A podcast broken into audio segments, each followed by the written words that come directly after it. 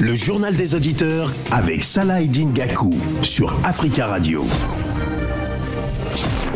Bienvenue dans votre émission Le Journal des Auditeurs. La parole est à vous sur la radio africaine. Au menu aujourd'hui, le Sri Lanka et le président Rajapaksa qui a fui ce samedi sa résidence officielle de Colombo, quelques minutes avant qu'elle ne soit prise d'assaut par des milliers de manifestants en colère. Il a annoncé qu'il démissionnerait le 13 juillet. Peut-on voir ce genre de soulèvement populaire lié à la crise économique se reproduire dans d'autres pays, notamment en Afrique? Avant de vous donner la parole, on écoute vos messages laissés ces derniers jours sur le répondeur d'Africa Radio. Vous êtes sur le répondeur d'Africa Radio. Après le bip, c'est à vous. Je demande au ministère de l'Intérieur, au ministère de la Justice, ainsi qu'à à la Première ministre Isabelle Bonne de penser à régulariser les gens afin de lutter contre la fraude des faux papiers. Ceux qui travaillent, même au noir, quand ils sont reconnus en tant que travailleurs, qui payent un peu d'impôts, on peut les régulariser. Normalement, comme leur durée en Europe, pour tous ceux qui sont ici en France.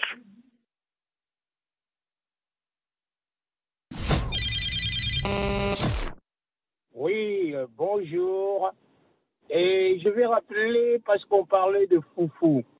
Et il y a plusieurs sortes de foufou, mesdames et messieurs. Le foufou de Bakongo, le foufou de Bandundu, et les foufous de Bateke. Chacune de ces foufous-là, il y a une manière de préparer ça. Le foufou de Bakongo, c'est tout blanc. Le foufou de, de Bandundu, un peu noir. Le foufou de Bateke, blanc aussi. Et quand vous préparez ces différentes sortes de foufous avec les pondous, saka saka comme on me dit, avec le makayabu, avec du poisson, et il y a aussi, il faut ajouter les balouba avec leur variété des massangou. Et quand on mange ça, mes amis,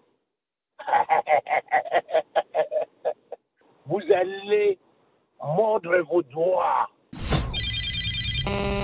Bonjour, euh, je, suis un citoyen congolais. Pourquoi le Rwanda ne récupère pas euh, les, leurs frères et sœurs immigrés depuis 1994 euh, en République démocratique du Congo, à l'est de la République démocratique du Congo et ailleurs, au lieu d'aller chercher les réfugiés d'autres pays, alors que leurs propres sœurs et frères aillent partout dans les forêts. Voilà ma question. Bonjour Radio Africa, bonjour Africa Radio. Il faut que la jeunesse malienne debout pour chercher le municipe au Mali. En tant que les forces d'occupation des Nations Unies existent dans un pays où on ne sera jamais tranquille. Regardez RDC. Monisco est là-bas pile de 60 ans. Hier, pile de 100 et quelques personnes ils étaient enlevées par les rebelles. On ne sait même pas c'est quels rebelles. Vous voyez? Donc les casques bleus, ils sont là juste pour piller les ressources de l'Afrique. Merci beaucoup. Avant que ça soit trop tard.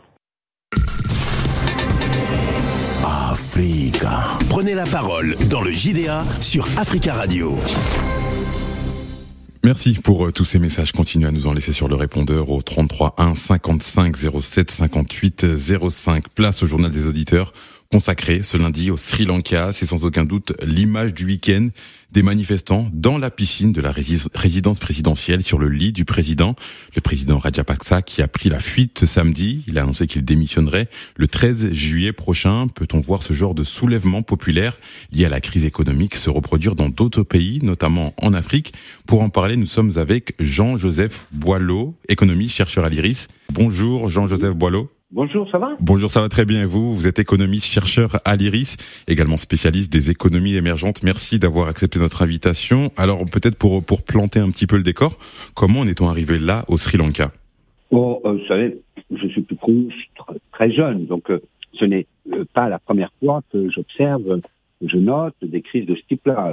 J'avais connu le, le, départ précipité du président philippin Marcos dans les années 70 et là, ça ressemblait euh, assez étrangement.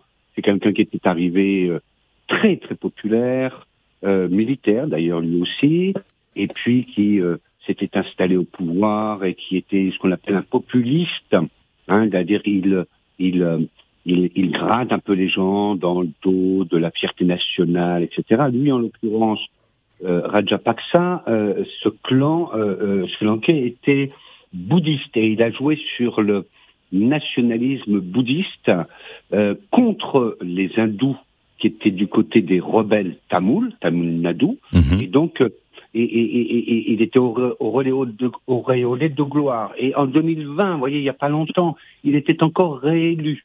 Euh, euh, euh, son parti était encore réélu massivement à la Chambre. Alors, euh, qu'est-ce qui se passe? Eh ben, Il se passe que de- des régimes populistes, puisqu'on faut l'appeler comme cela, d'accord Des régimes populistes, populaires, mais populistes, c'est-à-dire qui jouent sur la corde, hein, euh, populaire, euh, euh, vont tout d'un coup être confrontés à des chocs exogènes internationaux. Par exemple, là, il y a eu la crise de la Covid. Tout d'un coup, qu'est-ce qui se passe? Le modèle économique sur lequel vivait ce régime s'effondre. Pourquoi? Bah Parce que dans deux ans, il n'y a plus un touriste euh, au Sri Lanka Mhm. et que euh, un habitant sur trois du Sri Lanka vit du tourisme. Donc là, tout d'un coup, les gens, euh, c'est pas comme en France où vous avez des subventions importantes, quoi qu'il en coûte. Là, les gens n'ont tout d'un coup plus de revenus. Et à partir de cela, c'est la déchéance. Pourquoi? Parce que les caisses de l'État sont en fait vides. Derrière le populisme, il y a une corruption généralisée avec les copains, les amis, etc., qui s'est mis en place. Et donc, on a, un- comme un château de cartes, ça s'effondre. C'est un phénomène assez fréquent à l'échelle du monde. Suharto, en Indonésie, était tombé comme cela, par exemple.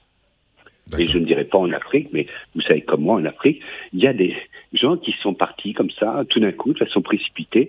On ne savait pas, on pensait qu'ils étaient populaires, puis ils sont chassés. Voilà. Donc là, c'est chassé du pouvoir. On va, on va venir, on va venir à l'Afrique. Merci pour euh, cette, cet éclairage. On va on- rester avec nous. On va venir à la situation africaine. On va donner la parole à, à notre premier auditeur, Youssouf, qui estime que c'est possible en Afrique et partout dans le monde. Bonjour Youssouf. Bonjour Salah. Alors ce soulèvement populaire euh, au Sri Lanka, pour vous, ça peut arriver euh, partout dans le monde, c'est bien ça? Ben, ça a été déjà arrivé en Tunisie. Tout le monde se souvient que le euh, président Ben Ali, il, était parti comment? Moi, je lance un appel à tous les pays qui sont dirigés par les clans. Ça, ça c'est ça, c'est sort qui est réservé à tous ces tous ces clans qui dirigent le- un pays. Donc, moi, je épargne aucun pays dans le monde. Ça, ça va arriver à tout le monde parce que tout simplement, ces clans-là, ils sont, à- ils sont commencés à toucher la gamelle des gens. Il y en a qui cherchent juste quoi à manger. Juste quoi à manger. Parce que quoi qu'il arrive, personne va rester dans ce monde-là éternel. On va tous mourir. Il y en a qui, bon, il y en a qui ont du mal à comprendre ça dans leur tête. Quoi qu'il arrive. Chez moi, on dit, même la chambre, euh, dans une chambre, dans, ta chambre, tu as un lit là où tu dors. Même ton lit, ton corps, ne peut pas prendre tout, les mat, toutes les lits. Donc, il faut que les gens sachent qu'ils ils- ils pensent qu'il y a des autres qui sont là rien que pour manger. Il n'a qu'à arrêter avec leur maladie de se gaver. Ça ne sert à rien. Mais moi, je dis, j'épargne aucun pays dans le monde parce que le monde va mal. D'accord Ça va arriver à tout le monde. D'accord. Merci. On va donner la parole à, à Jomo qui, est, qui partage votre avis, qui estime lui aussi que, que c'est possible cette situation. Il, fait un focus sur le, continent africain. Bonjour Jomo. Bonjour Salah Edi. Tout à l'heure, j'étais pas au taquet quand tu m'as interpellé. Oui, j'ai au moins quatre éléments d'analyse pour dire pourquoi c'est possible. Premièrement, il y a quatre mois, j'ai lu l'analyse d'un expert américain après le début de la guerre en Ukraine qui expliquait que la spéculation allait multiplier le prix des produits agricoles par quatre euh, multiplier, je ne sais plus par combien, le prix de l'énergie, et que par rapport aux sanctions, euh, les puissances européennes allaient refuser en Afrique pour rechercher les sources de pétrole et de gaz, ce qui potentiellement, avec l'affaire Glencore par exemple, on voit, passe par la corruption et par la compétition entre puissances et qui peut déstabiliser des régimes instables et faibles. Ça, c'est le premier aspect. Donc, Mhm. par rapport au contexte mondial.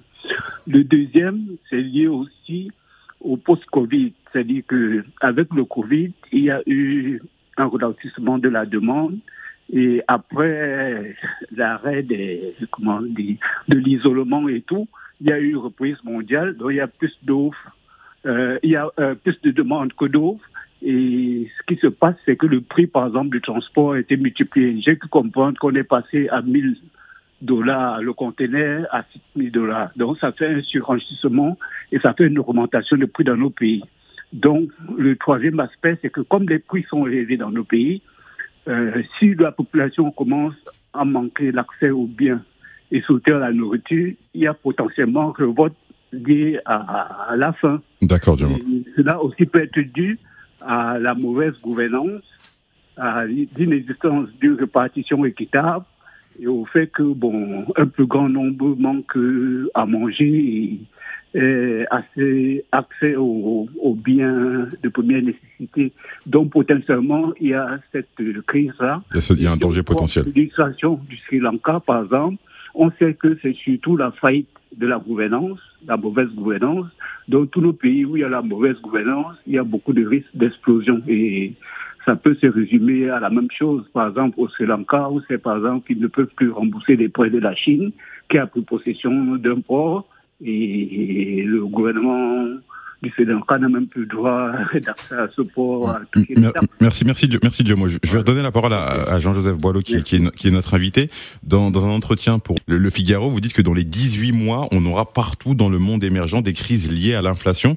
Est-ce que vous avez des, pays africains en tête particuliers, notamment, je sais que vous connaissez très bien le, continent africain, mais est-ce que vous, vous, avez pensé à des pays en particulier? Oui, ça m'ennuierait de, de trop pointer du doigt parce qu'il faut faire attention à la, chaque situation est un peu particulière. Vous voyez le cas du Sri Lanka, c'était un clan, les Rajapaksa, qui avaient euh, réussi à mettre le grappin sur les affaires économiques de, l'État. Mhm. Mais euh, on prend en général trois indicateurs. Le premier, c'est l'explosion de l'inflation ou non. Ça, c'est un élément central parce que dans la plupart des pays émergents, moi je m'occupe des pays émergents, n'avez pas d'indexation des revenus de sorte que si tout le pain double, eh bien euh, les revenus, eux, ne doublent pas de l'autre côté. D'accord? Dans les pays développés, vous avez des syndicats qui ont mis en place des procédures d'indexation à l'inflation.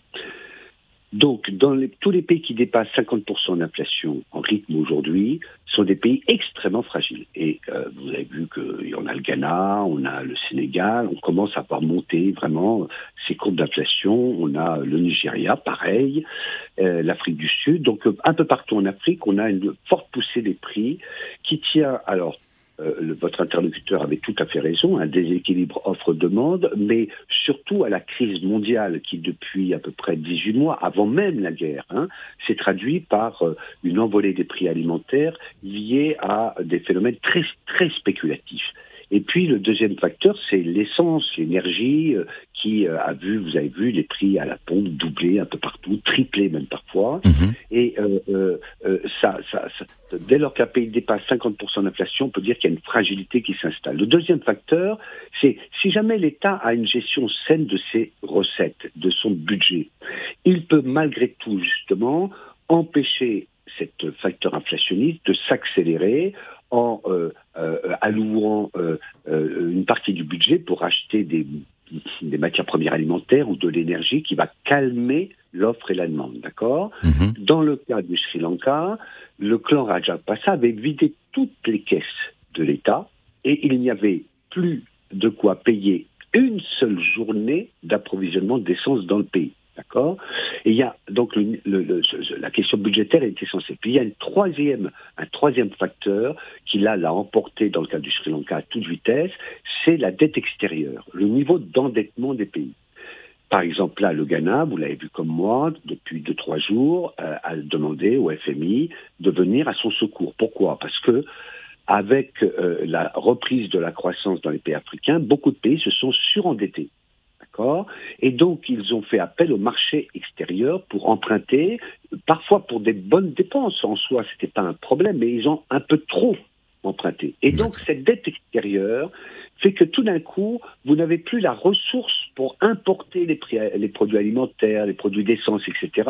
Et qu'il y a une perte de confiance chez les investisseurs qui vont dire, oh là là, mais le Ghana va pas tenir le choc, sa monnaie va s'effondrer. Et donc, ils vont sortir des capitaux, et sortant des capitaux, la monnaie locale s'effondre, et le prix des choses importées, en monnaie internationale, en dollars ou en euros, vont exploser. Et donc, dans les, ces trois facteurs-là sont les trois facteurs de fragilité systémique, on dit, hein, des différents pays. Merci Jean-Joseph Bolo pour cet, éclairage. On, rappelle que le Sri Lanka, c'est un pays de 22 millions d'habitants qui, euh, qui a notamment vu euh, des pénuries de, produits de première nécessité, d'énergie. Il y avait notamment des coupures intempestives. Et quand on pense à, à, des coupures intempestives, on pense forcément à beaucoup de pays du, du, continent africain. On va donner la parole à Madeleine qui euh, pense que cette situation ne tardera pas en Afrique. Bonjour Madeleine. Bonjour, bonjour.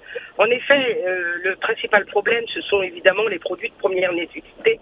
Lorsque vous voyez qu'aujourd'hui, dans certains pays de l'Afrique de l'Ouest, euh, d'où je viens, euh, les personnes peinent à fournir un repas par jour à leurs enfants, vous avez un taux de prostitution qui a augmenté de manière euh, exponentielle à cause justement de cette pauvreté, euh, le prix de l'essence qui augmente et à côté de ça, on a des présidents qui sont en train de se gaver, euh, qui, qui voyagent en jet privé alors que le produit intérieur brut de leur pays est quasi ne décolle pas. C'est juste incroyable quoi. Donc je pense que il y a un réveil aujourd'hui. Alors qu'est-ce qui fait? C'est le réveil de la population via les réseaux, les réseaux sociaux. Il fut un temps, un président était un président, il avait son sacre, il était sacré, euh, il était vraiment dans, sur son trône. Aujourd'hui, avec les réseaux sociaux, tout le monde est journaliste, tout le monde donne son avis, et il est très facile de donner un rendez-vous et d'organiser une grande manifestation mhm. au travers des réseaux sociaux et de la rendre de toute façon physique, euh, tout simplement. Donc je pense que les réseaux sociaux vont jouer un rôle euh, assez, euh, assez incroyable à, la destitution de certains présidents. Vous avez vu, on a parlé tout à l'heure euh, de, des printemps arabes qui ont commencé en Tunisie. ça s'est fait en, en, un temps de mouvement. Ça aurait, été impossible il y a quelques années. Impossible. Donc oui. Vous vous attendez à ce qu'on voit de plus en plus de soulèvements populaires un peu partout, favorisés par les réseaux sociaux? Parce qu'aujourd'hui, tout le monde donne son avis sur tout. Tout le monde est journaliste sur les réseaux sociaux, vous voyez. Euh, aujourd'hui, euh, tout le monde donne son avis sur tout et, et un président n'a plus du tout le, la, la, la, carrure qu'il avait avant. Euh, il est, il est critiqué. et ce que disait notre, ce que disait notre invité est intéressant. C'était un, président qui était populaire, qui été réélu en, en 2020. 2020, c'était, c'était hier. Oui, oui, exactement. Mais vous avez vu ce qui s'est passé en, en, quelques, en quelques jours. Nous avons eu un, un, phénomène de, de, en quelques jours, on va dire en quelques mois, euh, avec la crise, etc. Euh, on n'a plus aucune sécurité garantie aujourd'hui. Et donc euh, ils, ont, ils, ont, tenté le, le, tout pour le, le, le tout. Et effectivement, ça a été bon une réussite accessoirement, mais ça a été quand même assez incroyable. Et je pense que la plupart des présidents sont en panique aujourd'hui. Hein. Merci, merci Madeleine, merci d'avoir euh, partagé votre avis sur euh, cette situation au Sri Lanka et éventuellement les répercussions pour avoir euh, ce genre de, soulèvement populaire un peu partout dans le monde. On va donner la parole à Tierno qui nous appelle depuis Conakry. Et pour lui, Tierno, qui est aussi spécialiste du Sri Lanka, apparemment, cette situation était prévisible. Bonjour Tierno. Oui, bonjour, bonjour aux auditeurs. Euh, tout à fait. Moi, je pense que s'il y a des pénuries de, nourriture, il y a des pénuries de, médicaments et aussi de carburant, ça prouvera que le peuple a dos au mur. le peuple est obligé à résister. Si vous vous souvenez, il y a aussi quelques années, c'était au Soudan, à cause du pain le qui pain, a fait partir Omar el-Bashir.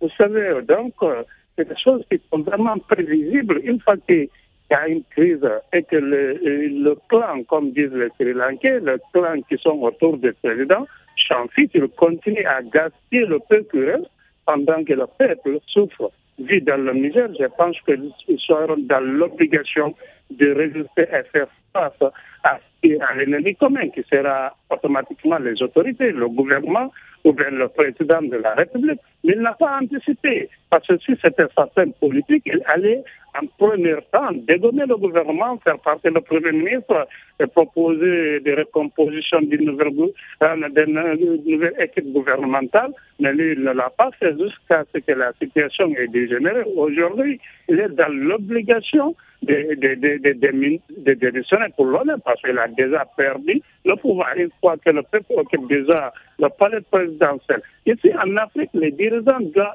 aussi anticiper parce que c'est le même problème, l'affaire des de, carburants, des céréales et autres, qui a eu blocus là-bas, c'est la même chose qui s'est persécutée ici. En Afrique, euh, aujourd'hui, le, le, prix du blé a augmenté, le carburant s'augmente, et puis le train de vie des chefs d'État et le gouvernement continue à s'augmenter. Il continue à bouffer, à accumuler les dettes le dette du peuple, augmente les impôts, tout ce qui est du taxe, il augmente pour s'enrichir, donc pour, pour, remplir leurs postes et pour faire euh, leur belle vie. Et puis la souffrance continue, le peuple continue d'aller euh, petit à petit dans la misère.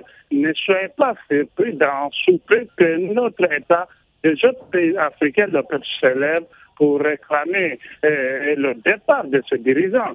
Ça ne sera pas quelque chose qui va nous surprendre parce que la misère ne fait que s'aggraver. Vous savez, la situation ukrainienne risque, risque d'emporter beaucoup, beaucoup de dirigeants qui ne, qui ne se soucient pas la vie quotidienne de ses citoyens. Merci, merci Tierno pour euh, pour votre avis. Je vais redonner la parole à, notre invité Jean-Joseph Boileau. Euh, Tierno remarquait que peut-être que le, président euh, sri lankais n'avait pas fait ce qu'il fallait. Est-ce qu'il il, bénéficiait, est-ce qu'il avait assez de fusibles tout, plus simplement pour euh, pour réagir et pour finalement essayer de contrer cette crise? De, de, de quelle marge de manœuvre bénéficiait le président? Une question importante. Euh, dont la réponse, à mon avis, tient à, deux facteurs. Le premier, c'est la question du modèle économique suivi par le pays. Pourquoi? Parce que c'est là, euh, si vous voulez, comme un bateau, il a une structure, une architecture. Si le modèle économique est mauvais, eh bien à ce moment-là, vous aurez beau, euh, même avec une bonne gouvernance, vous aurez beau essayer de vous en sortir, vous ne vous en sortirez pas. Dans le cas de Sri Lanka, et dans le cas de beaucoup de pays africains, on le voit bien, c'est le modèle économique qui pose problème. Le modèle économique du Sri Lanka a été l'obsession de la mono-industrie du tourisme international. Et ils avaient sacrifié en particulier l'agriculture et euh, l'énergie, euh, euh, les énergies renouvelables très très puissantes et abondantes au Sri Lanka, de sorte que c'est tout le fioul et euh, euh, tout était organisé autour de cette industrie touristique. Lorsque le Covid arrive, eh bien, comme je l'ai dit tout à l'heure, ça s'effondre. Ça, c'est le premier élément. Et donc, il faut que vos interlocuteurs se posent la question est-ce que le pays dans lequel je suis a un modèle économique qui me donne une, on appelle ça une résilience, d'accord, une soutenabilité? Euh, aller au Sénégal il n'y a pas très longtemps et j'ai été frappé de voir que ce modèle-là, qui est suivi depuis quelques années, n'est pas du tout soutenable car il est entièrement, entièrement dépendant d'un système d'ouverture à l'international qui sacrifie en fait à l'agriculture et à l'énergie locale des euh, euh, euh, comment dire des des importations massives de d'équipements, de, machines, etc. Le deuxième facteur, c'est la question de la gouvernance qui a été posée tout à l'heure, bonne ou mauvaise gouvernance. Dans le cas euh, de, de, de, Sri Lanka, j'ai parlé du populisme. Mais il faut le préciser parce que des populismes, il y en a de plein de sortes. Dans le cas du Sri Lanka, on avait affaire à un régime populiste bouddhiste religieux. Et les radicalismes religieux, les populismes religieux, ces dernières années, ont fleuri un peu partout. Qu'est-ce que ça veut dire? Ça veut dire que le, le, le, président et son équipe, parce que c'est jamais une personne toute seule, mhm. hein, le groupe social qui est derrière lui, et là il s'appuyait sur le clergé bouddhiste en particulier, va profiter de ce que les masses sont aveuglées par euh, euh, le, le, populisme religieux pour euh, euh, petit à petit mal se comporter. D'accord? Le peuple est aveuglé par des idéaux, des grandes idéologies, et il ne euh, euh, surveille plus la façon dont le pouvoir est exercé, ce qui permet toute cette dérive de l'acquisition de biens mal acquis, etc., etc.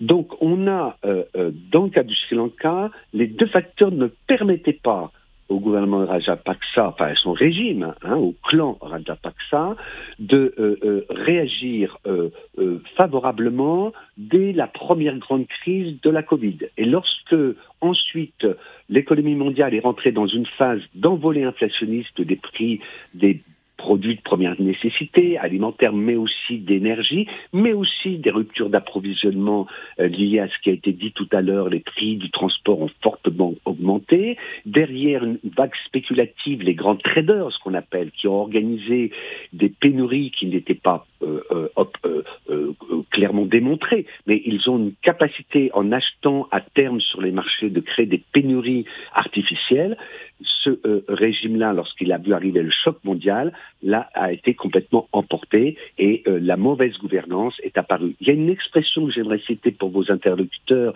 qui est très belle. C'est quand la marée se retire qu'on voit les baigneurs qui se baignaient nus. Hein, c'est quand la mer se retire. La mer, c'était quoi? Il y avait une sorte d'abondance pendant quelques années. Hein, L'argent facile, pourquoi? Parce que les banques centrales du monde développé avaient émis, imprimé de la monnaie depuis la grande crise de 2008, et on avait des milliards et des milliards, des trillions, on dit, de dollars qui circulaient dans le monde. Donc il y avait de la liquidité, de sorte que le gouvernement du Ghana, par exemple, a pu emprunter extrêmement facilement à des, des taux d'intérêt très bas. Lorsque la mer se retire, c'est-à-dire lorsque les surliquidités, on a vu que ça commençait à créer de l'inflation, les banques centrales ont réaugmenté les taux d'intérêt, mhm. et à ce moment-là, il y a eu un effet, si vous voulez, d'aspiration vers le bas. Les pays qui euh, vivaient au-dessus de leurs moyens euh, euh, ont été emportés. Et j'aimerais quand même qu'on aborde la question des solutions, parce qu'il faut faire attention. comme ce qu'a dit votre interlocutrice, les réseaux sociaux peuvent s'enflammer très vite. C'est extrêmement dangereux. Pourquoi? Parce qu'un populisme peut en remplacer un autre, n'est-ce pas? Mhm. Donc il faut absolument comprendre qu'est-ce qui, un, dans le modèle économique qui est en cours, doit être modifié, et notamment moi, sur le Sénégal, j'ai bien indiqué pendant ma mission que la souveraineté alimentaire, c'est le B à bas non seulement parce que ça permet de faire vivre l'essentiel de la population qui vit en zone rurale, mais parce que ça vous empêche d'être dépendant. Dépendant du reste du monde, d'accord. Merci, le merci. Le deuxième facteur pour vous en sortir, c'est non pas la bonne gouvernance en soi, mais c'est de faire que la société civile discute avec les militaires, parce que les militaires jouent un rôle très important dans beaucoup de pays, et que d'autre part, avec les politiques, hein, il ne faut pas opposer la société civile et les politiques, il faut qu'ils dialoguent ensemble pour préparer des transitions politiques stables. Sinon, printemps arabe, vous avez vu ce qui s'est passé, ça a dégénéré. D'accord. Restez, avec nous. On va donner la parole à Fofana qui, qui partage l'avis général de, de, nos auditeurs aujourd'hui et qui pense que c'est possible cette situation en Afrique. Bonjour Fofana. Oui, bonjour mon frère, bonjour mon frère de sang. Euh, oui, ça peut arriver en Afrique. Chez moi, au village, dans mon village, en Côte d'Ivoire, à Makono, il y a un proverbe qui dit qui veut dire quand les chiens se battent, il ne faudra jamais dire que non, ils sont loin de moi. Il peut, il peut faire tout jusqu'à ils sont à côté de toi. Parce qu'on voit ce qui s'est passé en Sri Lanka aujourd'hui. Ça peut arriver dans n'importe quel pays. Il faut que nos dirigeants soient corrects, concrets, qu'ils fassent des élections paisibles et vraiment, là, il n'y a pas de problème.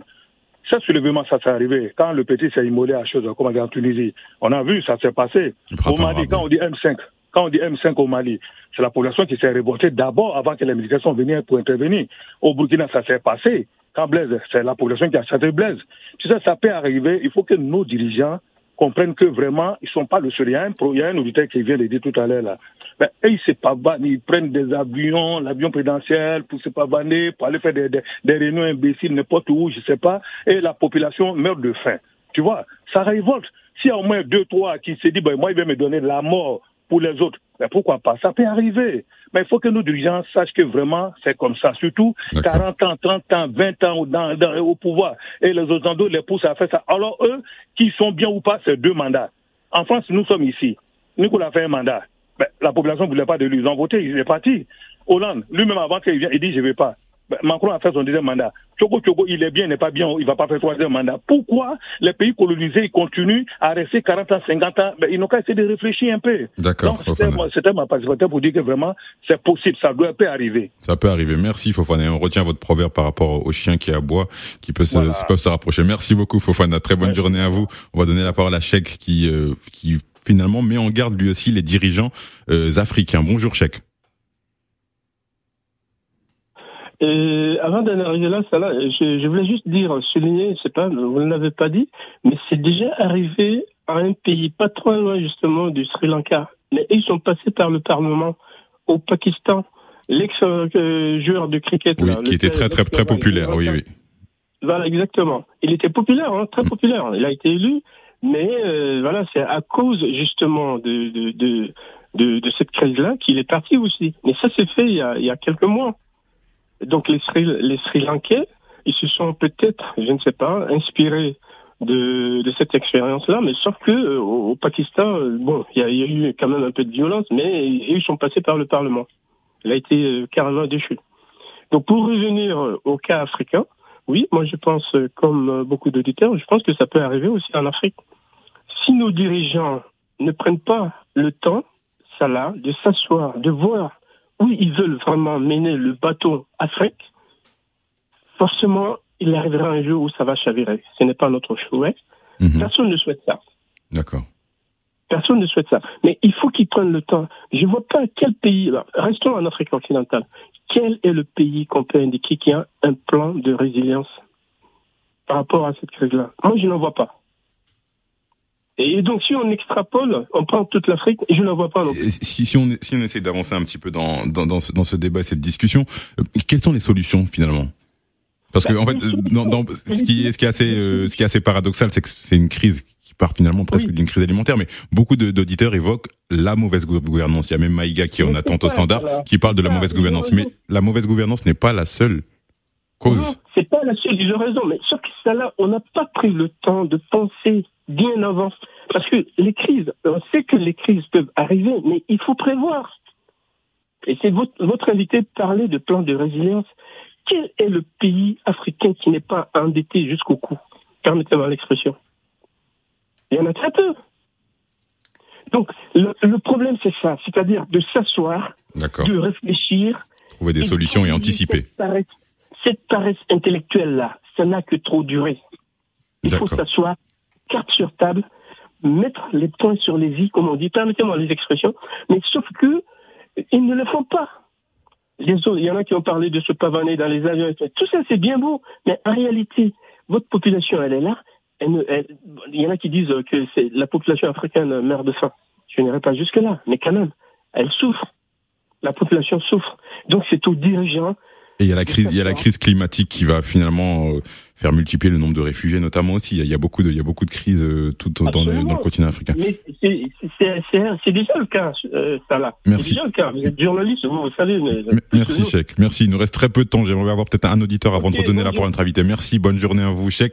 On va donner la parole euh, à Mamadou qui estime que c'est le moment de se réveiller en Afrique. Bonjour Mamadou. Oui, bonjour à tous les auditeurs, bonjour à monsieur, bonjour monsieur Salah, bonne fête de Pascal à tous. Merci, bonne fête à vous et à tous les auditeurs. Merci beaucoup. Ah ouais. En fait, je vous l'ai dit, en fait, c'est le contraire de ce que vous avez déjà dit. Est-ce que c'est le moment de faire des révoltes? Ah d'accord. Parce que vu, voilà, vu l'inflation mondiale qui se passe partout dans le monde, et au fait, c'est une crise mondiale au jour d'aujourd'hui. C'est vrai, peut-être on peut dire que la population africaine meurt de faim, mais déjà, il faut déjà avoir la bouffe pour pouvoir, il faut déjà avoir le blé pour pouvoir augmenter le prix du pain. Donc, euh, déjà, le blé, il n'y en a pas. Ça, c'est de un. Pour vous, c'est pas le moment de faire de, de, de, se, de se révolter entre guillemets, c'est ça? Moi, personnellement, parce qu'avec les populistes, tout est, tout est possible. Au jour d'aujourd'hui, on ne peut pas juger un président pour dire il est bon ou il n'est pas bon. Si on regarde ce cas-là, le gasoil, on n'a jamais acheté l'essence à 2 euros en France ici, depuis que moi je suis en France. Donc je veux dire que c'est une crise mondiale qui touche toute la planète, en fait. Maintenant, de trois, je voulais demander à votre invité. En fait, tout chose, le printemps arabe, on a vu ce que ça donnait derrière le printemps arabe. Franchement, avec tous ceux qui sont venus derrière, ça n'a pas donné la démocratie. Maintenant, de trois, euh, votre invité parlait du cas du Ghana aujourd'hui, où il y a une inflation pas possible. C'est vrai, ça touche le Ghana, mais est-ce qu'avant l'inflation, il y a une bonne gouvernance? Est-ce que l'argent qu'ils ont pris, ils ont su bien gérer? À ma bonne connaissance, c'est vrai, quand je connaissais le Ghana en 81, avant la révolte, le Ghana n'était pas c'est où il était aujourd'hui. Parce que moi, je veux dire grosso modo que si les présidents ont pris de l'argent et qu'ils ont bien investi, il faudrait que la population essaye de voir ça aussi. Parce que si on veut regarder, c'est-à-dire les deux dernières années avec le Covid et là, la guerre qui se passe en Ukraine, franchement, on va chasser tous les présidents sur la planète. D'accord, d'accord. Voilà. Moi, personnellement, hein, c'est ma vision des choses. À part la Chine, où peut-être même les États-Unis, ils sont pas à, l'abri. Merci. voilà, c'est quelque chose qui peut arriver dans tous les pays. Partout. Merci beaucoup, Mamadou. Il nous reste très peu de temps. Je vais donner la parole à notre invité, Jean-Joseph Boileau. Euh, en, conclusion, finalement, c'est quoi la suite pour le Sri Lanka? Et vous avez entendu nos auditeurs. Finalement, quelles sont les, les solutions anticipées? Oui, il faut tirer les leçons du Sri Lanka. Nous ne sommes pas des Sri Lankais, on ne va pas faire la politique à leur place. Moi, j'aimerais utiliser trois proverbes pour conclure, parce qu'ils euh, illustrent ce qui a été dit par les uns et les autres. Le premier, c'est quand l'éléphant trébuche, ce sont les fourmis qui en pâtissent. C'est ça qui est en train de se passer à l'échelle du monde entier. C'est pour ça que l'article dans le Figaro était effectivement euh, alerté sur euh, les risques de vent. Le deuxième, c'est il n'y a pas de mauvais roi, mais de mauvais courtisan. Je m'excuse, c'est un proverbe africain. Il faut arrêter de euh, focaliser sur le dirigeant. Bien sûr, Ajak Paksa n'était pas génial, mais le problème, il n'est pas là. Il est quels sont les courtisans qui sont autour et quels sont les peuples qui ne s'occupent pas non plus de la bonne gouvernance? Il mhm. ne peut pas y avoir de bonne gouvernance sans peuples qui font attention. Puis le troisième, c'est la ma, conclusion toujours optimiste, il faut façonner l'argile pendant qu'elle est molle. Ce qui est en train de se passer, c'est une grave crise à l'échelle du monde, mais on peut regarder la crise et se lamenter, ou au, contraire, dire voilà, l'argile est molle en ce moment, il y a un nouveau monde qui doit être façonné, qui doit être construit, et il doit nécessairement passer par ce que je disais tout à l'heure, un, il faut que les économies soient souveraines, Merci. relocalisées. Relocalisées. La deuxième chose, c'est la démocratie. La démocratie, elle ne doit pas être importée. La démocratie, elle se vit tous les jours dans vos quartiers, dans les villes, etc. Merci beaucoup. Merci Joseph Boileau. Merci. Vous êtes économiste, chercheur à l'IRIS, également spécialiste des économies émergentes. Merci d'avoir euh, répondu à nos, nos, questions et surtout apporté votre éclairage. Merci à Leïla Ahmed. Non, pardon. Merci à Mauricia Hill qui était aujourd'hui au standard et merci à Hugo Vallière à la réalisation.